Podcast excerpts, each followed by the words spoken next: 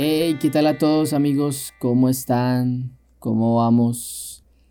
¿Qué se cuentan, mis amigos? Bueno, ya estamos en el episodio 9 y hoy antes de empezar quisiera decirles eh, un anuncio eh, parroquial acerca del episodio 10 porque creo que vamos a lanzar nuestra primera serie, miniserie aquí en Barca de Papel y estoy bastante emocionado esta semana nos ponemos juiciosos con este trabajo nuevo de la miniserie.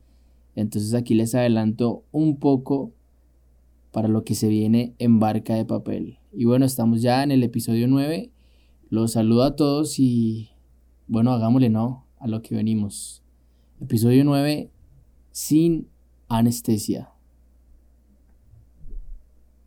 Algunos de ustedes cuando eran bien pequeños o bien chiquis ¿Tuvo miedo de ir alguna vez al odontólogo? Eh, por mi parte, yo era una total gallina cuando de ir al odontólogo se trataba, porque recuerdo muy bien que cuando me quitaron los dientes incisivos del frente, los, los dientes de, de ratón, no sé por qué tengo un pésimo recuerdo de eso. Pero papá dice que yo gritaba y gritaba y se escuchaba en todo el odontólogo, en todo el recinto. Recuerdo muy bien el dolor que me dio. Yo no sé por qué yo grité tanto ese día, pero era una locura. O sea, fueron demasiados gritos. Eso le cogí pavor, que incluso hoy eh, me da mucho miedo ir al odontólogo, aquí confesándome con ustedes. Y tengo muy fresco, pese a que hace, fue hace mucho tiempo esa, esa, experiencia. El trauma que eso me dejó cuando metieron esas pinzas en, mis dientes y todo fue, fue bastante horrible. Una experiencia que no, no, no recuerdo con agrado. Y para los que me conocen, saben que tengo dientes pequeños, como de un perrito. Y yo no sé por qué me dolió tanto. Hoy que lo recuerdo me da risa pero me dolió bastante. Yo no sé qué pasó con esa doctora porque me dolió mucho, yo grité muchísimo. Incluso ahora les decía, ahora que voy al odontólogo, me da algo de temor, me da algo de pánico. Creo que es de las únicas cosas que les tengo algo de miedo. Y hace poco que fui eh, al odontólogo, bueno, antes de que empezara la cuarentena, o sea, hace mucho, eh, fui a hacer un conducto en una muela y la doctora me anestesió y me puso tres inyecciones en la boca porque sí sentía un poco de dolor. Y cuando me puso la tercera inyección, eso fue una locura porque yo no sentí absolutamente nada. Se los prometo, de verdad se los prometo.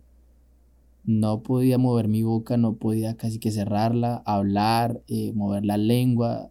Creo que si me hubieran dado un beso, no lo hubiera sentido. Ah, no mentiras. Pero todo lo que tenía que ver con, la boca, con todo esto, no sentía nada en absoluto. Y oré así, creo que unas buenas horas. Ese día creo que fui a trabajar y, y no podía hablar muy bien. Hablaba como, como trabadito. Entonces eh, me hizo acordar mucho de, todo esto de, de, cuando nos aplican anestesia. Y aquí contándoles a ustedes, normalmente cuando escribo estos podcasts, eh, suelo escribirlos por algo que, o bueno, lo que me inspira a escribirlos, porque casi que siempre los escribo, es algo por lo que yo estoy viviendo naturalmente, o por lo que ya haya vivido. Digamos, no me gusta hablar normalmente de, de cosas que no he vivido aún, que, que quizás vaya a vivir, no me gusta porque no es algo que haya pasado pero sí me gusta hablar de cosas que ya haya vivido o que esté viviendo. Y algo acerca de, la anestesia me hizo recordar un poco de cómo en ocasiones eh, vivimos así, anestesiados, ¿no? Sedados. y seguramente todos hemos pasado por temporadas así, donde hemos estado anestesiados prácticamente. Pero ¿qué es estar anestesiado, no? Estaba investigando un poco y me, gustó esta, esta, este concepto, esta explicación que dice que la, la anestesia es una sustancia química que produce cierta pérdida o ausencia temporal de la sensibilidad. Y de esta ausencia, de esta pérdida, es de la que le quiero hablar a ustedes en este episodio. De esa ausencia que tenemos a veces en e, emocionalmente, que tenemos a veces espiritualmente, socialmente, eh, sentimentalmente. Y bueno, aquí confesándome y charlando, platicando con ustedes, reconozco que viví bastante tiempo como si me hubiesen inyectado quién sabe qué cantidad de anestesia en mi vida. Viví un buen tiempo de manera insensible con todo esto, donde no disfrutaba, pero tampoco me importaba disfrutar. En modo roca, como dirían amigos míos, modo piedra, que no se siente nada, sin expresión alguna, ¿no? Eh, y si alguien se expresaba conmigo, pues era muy indiferente ante muchas cosas. Y creo que, insisto, todos hemos pasado por temporadas así. Y sí, pues así se siente un sentido, ¿no? Los sentidos cuando se están anestesiados. No sienten absolutamente nada. y no somos conscientes de verdad el daño que ocasionamos cuando esto pasa en nuestra vida porque después de un tiempo me di cuenta de, del daño real que esto ocasiona.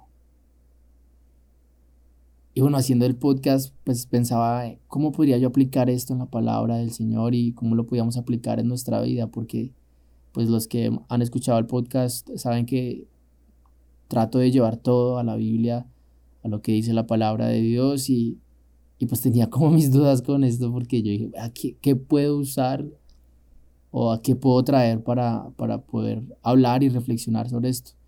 Y bueno, tuve que recurrir a, a la ayuda de mi papá y, y coincidimos en, en, que hay un cierto tipo de personajes que, que se pueden aplicar a esta historia y llegamos a la conclusión que serían los publicanos en la época de Jesús. ¿Quiénes eran los publicanos? Bueno, los publicanos eran las, las personas a las que se les había dado el derecho de recaudar los impuestos para Roma.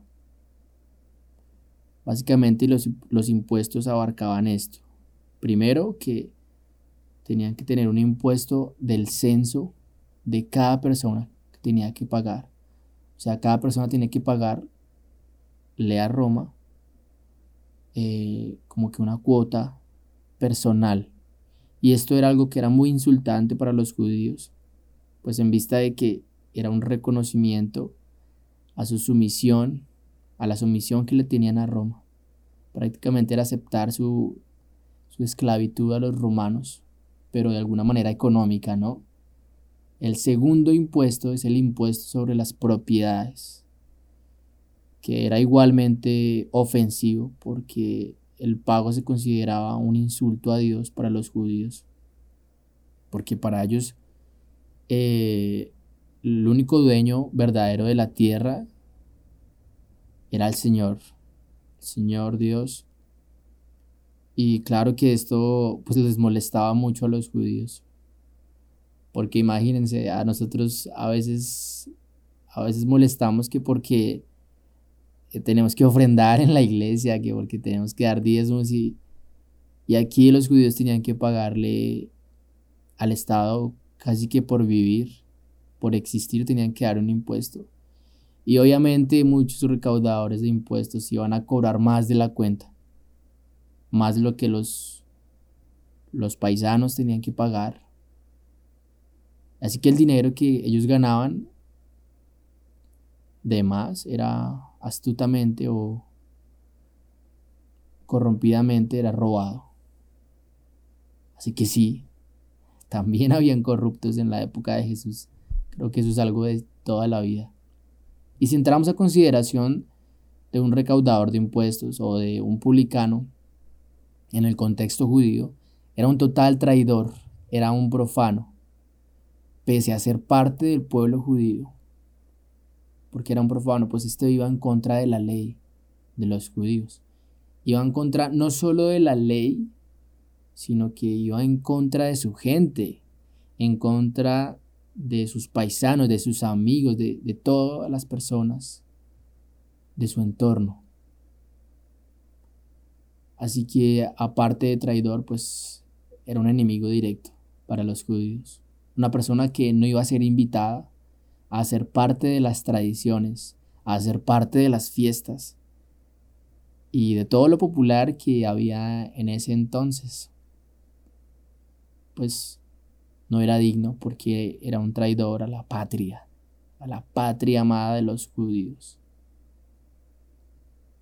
Obviamente, no, no quiero decir que sea algo malo este trabajo, sino que estamos en el contexto judío, esto quiero aclararlo, y en el contexto histórico, cultural de esa época, ¿no? Entonces, qué bueno es poder aclarar esto. Porque seguramente un publicano no pasaba por alto su posición, porque a él no le importaba prácticamente nada a su alrededor. Pues para la época de su trabajo, como les decía ahorita, para el pueblo judío era una ofensa este trabajo. A tal punto que se consideraba un traidor, un publicano. Pues aparte que era un insulto moral, pues era un insulto lo que tenían que pagar los judíos a Roma. Un insulto a tal punto en que cuando no había con qué pagarlo, ellos debían entregar sus propiedades a Roma y así tuvieran que entregar eh, sus hogares. Se quedaban muchas veces en, en la calle prácticamente. No tenían dónde dormir porque Roma les había quitado sus posesiones por estos impuestos tan altos. Seguramente no tenían con qué comer en ocasiones, ¿no? Porque tenían que pagarle a Roma. Entonces, por estas razones, los publicanos no iban a ser queridos en el pueblo. Claro, tú ibas a ser detestado si ejercías este trabajo.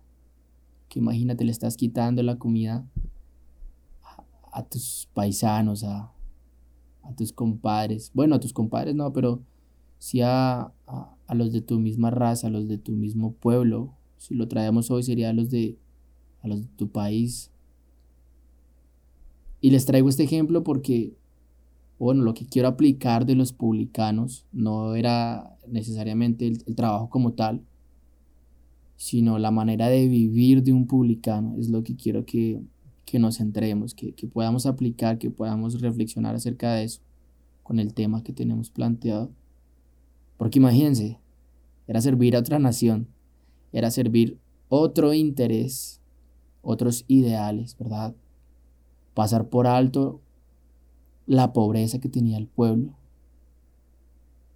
quitarle las propiedades a sus vecinos. Esa era la manera en muchas ocasiones de vivir de ellos.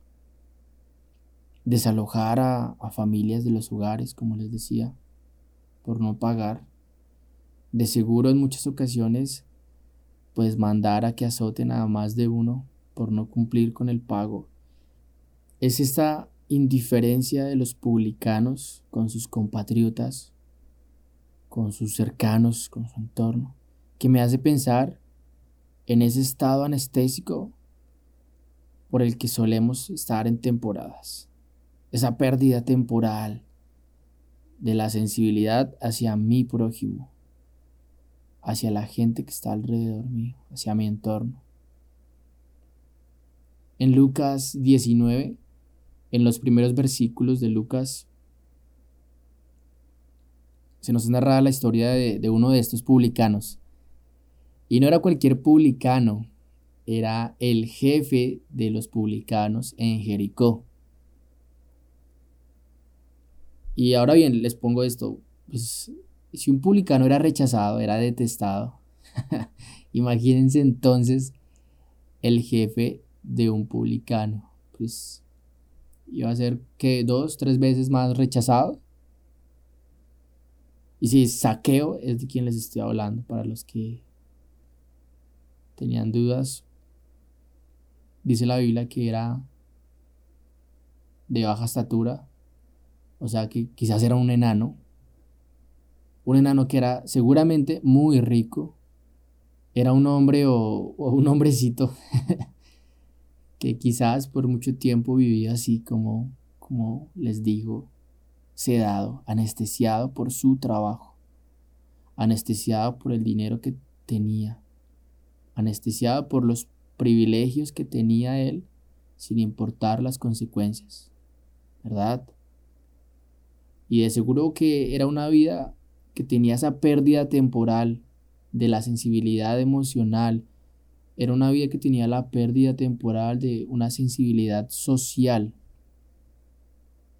porque de seguro él no era una persona bien recibida. Así que tampoco recibiría él a alguien, ¿no? Y lo más importante acá es esa anestesia espiritual por la que él estaba atravesando. Porque él no dejaba de ser un judío, ¿no? De seguro alguna vez hizo parte de las costumbres, de las tradiciones judías, pero hoy no podía ser parte de ellas. Así de algún modo tenía alguna necesidad de hacer parte de su mismo ideal, de sus mismos principios, ¿verdad? Su trabajo era posiblemente lo que lo tenía sedado, pero no solamente un trabajo puede hacerlo, y quiero ser muy claro con esto. No estoy diciendo que el trabajo, que a veces hay trabajos que no son dignos, para nada, hoy por hoy todos los trabajos son dignos. Pues doy este ejemplo, pero sin embargo sé que hay muchos más ejemplos, no solamente los trabajos son los que nos sedan o nos anestesian. Quizás el exceso de cualquier cosa nos tiene anestesiados, insensibles ante muchas cosas. Quizás el exceso en redes sociales, no sé, en el celular, en juegos, en series, el exceso de adicciones a cosas. Ustedes le pondrán el nombre a las adicciones. De cosas que nos impiden tener esta sensibilidad por las personas que están cerca mío. Una sobreestimulación de tantas cosas que tenemos alrededor que nos han vuelto insensibles. Como dice Santiago Benavides en una de sus canciones, ¿por qué nos conmueve más la poesía que la realidad? ¿Qué pregunta esta? Y hay muchas cosas, hay muchas anestesias en nuestro entorno, estos son solo ejemplos, que nos quitan esa sensibilidad, que alimentan ese estado roca ese estado automático, indiferente. Pero como todo en la Biblia, siempre hay un antes y un después en los personajes que son nombrados en ella, luego de haber tenido un encuentro con Jesús. Y Saqueo no es la excepción. Porque si algo tiene de especial esta historia este relato, esta narración, es que de cierta manera Saqueo tenía un deseo de ver al Maestro, a Jesús, entrar en Jericó. Él sabía que Jesús iba a venir a su pueblo, pero también sabía que no podía aparecer allí como si nada, porque no le iban a permitir estar cerca de los suyos. Él no era bien recibido y él sabía que era culpable de, de este desprecio, si se quiere llamar así. Así que se subió a un árbol, dice la, la historia, porque él quería ver a Jesús, quería un cambio, seguramente. El hombre rico o el hombrecito rico, millonario, está subido en un árbol, con el deseo seguramente de dejar ese estado que, que lleva, con el deseo de, de cambiar, ¿verdad? Y es en ese momento cuando él decide no más de esta insensibilidad, no más de esta anestesia. Justo cuando él decide cambiar y cuando tú y yo decidimos también, es cuando Jesús mira a Saqueo a los ojos y te mira a ti y me mira a mí, sin importar dónde estés si estás encima de un árbol, si estás haciendo algo malo o si hiciste algo malo, pero quieres dejar de hacerlo. Ahí está Jesús mirándote. Cuando decides cambiar ese estado, esa temporada, Jesús es el primero que llega a extenderte la mano, a decirte que vamos para adelante, ya pasó. Qué bonito es siempre un antes y un después, ¿verdad? Y esa es la invitación, amigos. No vivamos anestesiados, sedados en nuestras ideas, en, en esa sobreestimulación que tenemos hoy, en nuestro trabajo seguramente, o quizás en el ocio que, que tenemos. Miremos a Jesús, que Él es quien siempre está observando y esperando ese momento para invitarnos a cenar junto a Él. Así como con Saqueo cenó. Así como lo hizo con este hombrecito. Vivamos sin anestesia, amigos. Ánimo. Y este es el episodio 9. Un abrazo para todos y bueno, se cuidan.